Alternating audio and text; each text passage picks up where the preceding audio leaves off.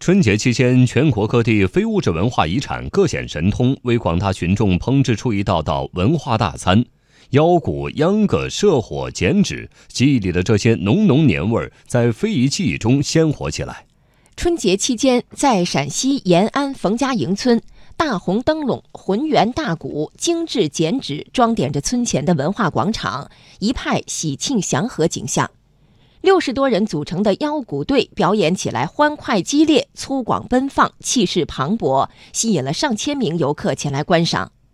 今年延安推出了“非遗过大年，文化进万家”系列活动，以驻陕北农家、品延安美食、览黄土盛景、过延安大年为主题，游客可参观体验不同类型的陕北过年节目。在甘肃敦煌。社火秧歌、敦煌曲子戏、敦煌舞蹈、非遗过大年、文化进万家等活动在春节期间轮番上演，欢乐无穷。敦煌市文化馆馆长赵虎介绍，今年春节期间的非遗展演活动将敦煌文化、西域特色与非遗文化的保护和传承相结合，分为十二个系列，一百三十多场，营造出浓郁的敦煌年味儿。年味儿十足的还有宁夏。从农历腊月二十三起到元宵节，宁夏在全区举办覆盖城乡的非遗过大年、文化进万家、社火大赛暨元宵节巡演活动，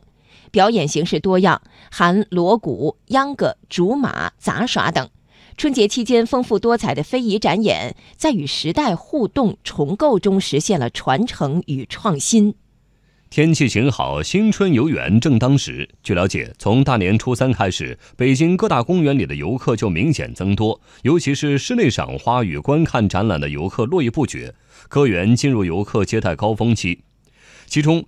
北京动物园在大年初三的接待量同比去年增长了百分之五十四。大年初四，北京市属十一家公园及中国园林博物馆共迎来游客四十三万人。春节假期前四天，北京市属公园总游客量突破百万人次，其中颐和园、天坛公园、北京动物园接待游客位列北京市属公园游客量前三位。